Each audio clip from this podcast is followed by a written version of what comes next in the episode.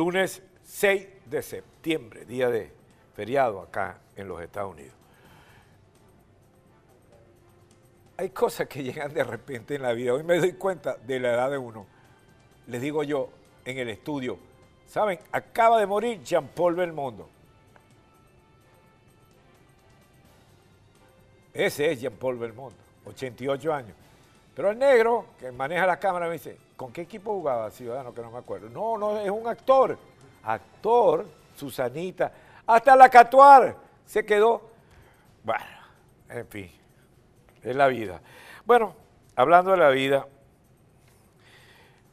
yo voy a aprovechar para darle mi reflexión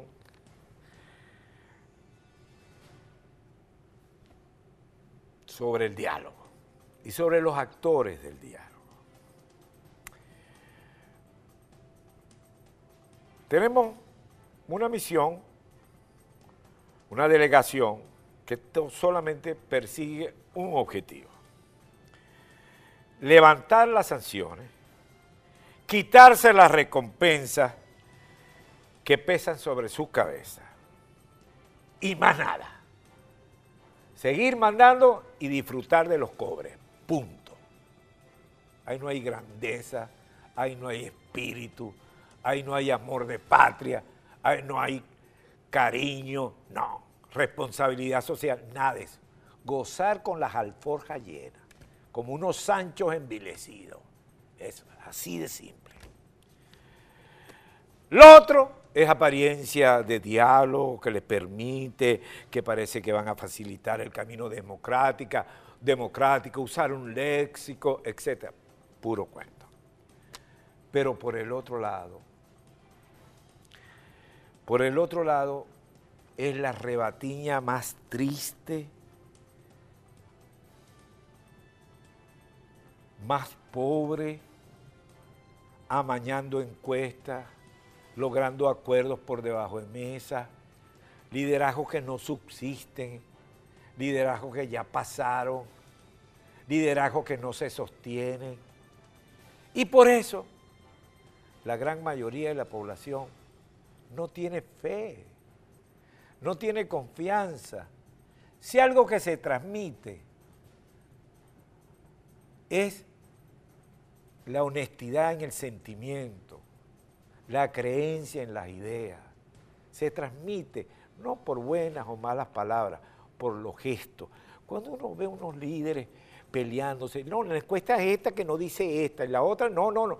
Otros que aspiran y todavía no lo levantan eh, las sanciones que tienen, y no se la levanta el gobierno para ponerlos a pelear más. y por ahí va. Yo me pregunto, ¿cuál será el liderazgo?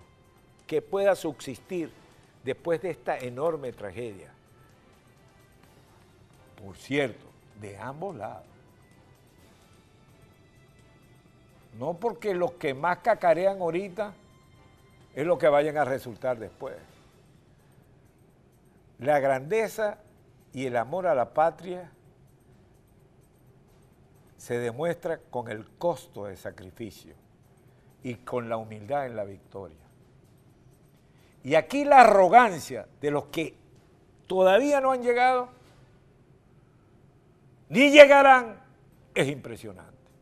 Es un triste papel.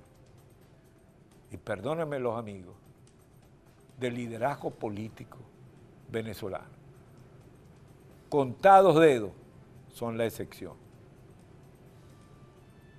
Por no hablar por los galfaros, que por supuesto, esos son a llenar las bolsas más nada. Bien, pero ¿qué sabemos de México? ¿Tenemos a México? Bien, Celia Mendoza, desde muy temprano en México, muy floreada el día de hoy, día fresco. Celia, la escuchamos, gracias por atendernos. Muchísimas gracias, Leopoldo. Así es, hace tan solo unos minutos llegó hasta aquí el señor Jorge Rodríguez, acompañado de la comitiva. De hecho, algunos de los miembros ya habían empezado a subir a la sala de reuniones donde estarán en la última jornada de esta semana de negociación, cuatro días. Este día sería importante para dar de conocimiento de algunos de los posibles acuerdos que se estarían manejando. Recordemos que el fin de semana se dieron declaraciones por parte de Gerardo Blight, líder de la plataforma unitaria, que dijo que podrían dar acuerdos tempranos a conocer, acuerdos parciales de lo que se ha venido negociando, asegurando que lo más importante es el tema de la emergencia humanitaria. Mientras tanto, también enfatizó y respondió a las peticiones que ha venido haciendo Jorge Rodríguez de la situación económica, las sanciones y eliminar eh, el congelamiento a los activos en el exterior, que no habría ningún tipo de avance en ese punto en particular, a menos de que se restablezca la institucionalidad en Venezuela, así como se dividan los poderes. Hay una división clara de poderes. Eh, en medio de eso hemos visto también cómo las partes eh, han descrito las reuniones eh, como positivas y en un buen ambiente, tratando de evitar hacer comentarios. De hecho, la plataforma unitaria, tras confirmar la presencia de Freddy Guevara durante estas declaraciones del sábado, cuando obviamente también se escuchó el comunicado de Carlos Vecchio, eh, que por redes sociales lo difundió, en el que se retiraba de este grupo de trabajo. No hemos escuchado mayores declaraciones de este grupo, mientras que Jorge Rodríguez también ha mantenido sus declaraciones al margen. Eh, de cualquier tipo de comentario que pueda ser más agresivo, a diferencia de lo que ha hecho el eh, su eh, líder, en este caso Nicolás Maduro, desde Caracas, donde las cosas han sido distintas. Pero dentro de esta negociación, el equipo de Noruega estaba muy temprano hoy aquí en el Hotel Sofitel, ya listo para cerrar esta sesión y se espera que hayan declaraciones en las horas de la tarde eh, acerca de aquellos acuerdos parciales que se espera puedan tener mucho que ver con el tema humanitario, posiblemente con las elecciones regionales del 21 de noviembre y dando los primeros pasos de algunos avances eh, en este marco de los siete puntos que fueron acordados a mediados de agosto. Generalmente en estos casos, eh, Celia, al final se lee un comunicado y se evitan las declaraciones de, de cada lado para evitar malas interpretaciones. Lo lógico sería discutir un escueto comunicado y donde se anuncia la próxima reunión si es que, si es que va a ocurrir. No sé si será en este caso igual. Es posible que lo sea, todavía no tenemos detalles concretos. Eh, sabemos eh, que los miembros de la prensa de Jorge Rodríguez a los medios de comunicación les indicaron que podrían haber eh, declaraciones durante esta jornada y en esto teniendo en cuenta las afirmaciones que hicieron las dos partes el día sábado, cuando el señor Blight, así como el señor Rodríguez, aseguraron que podrían haber acuerdos parciales y esto necesitaría obviamente un anuncio en torno a esto. Así que estamos muy pendientes de esta situación. Bueno, muchísimas gracias a Celia Mendoza, que de repente se nos puso chiquitica.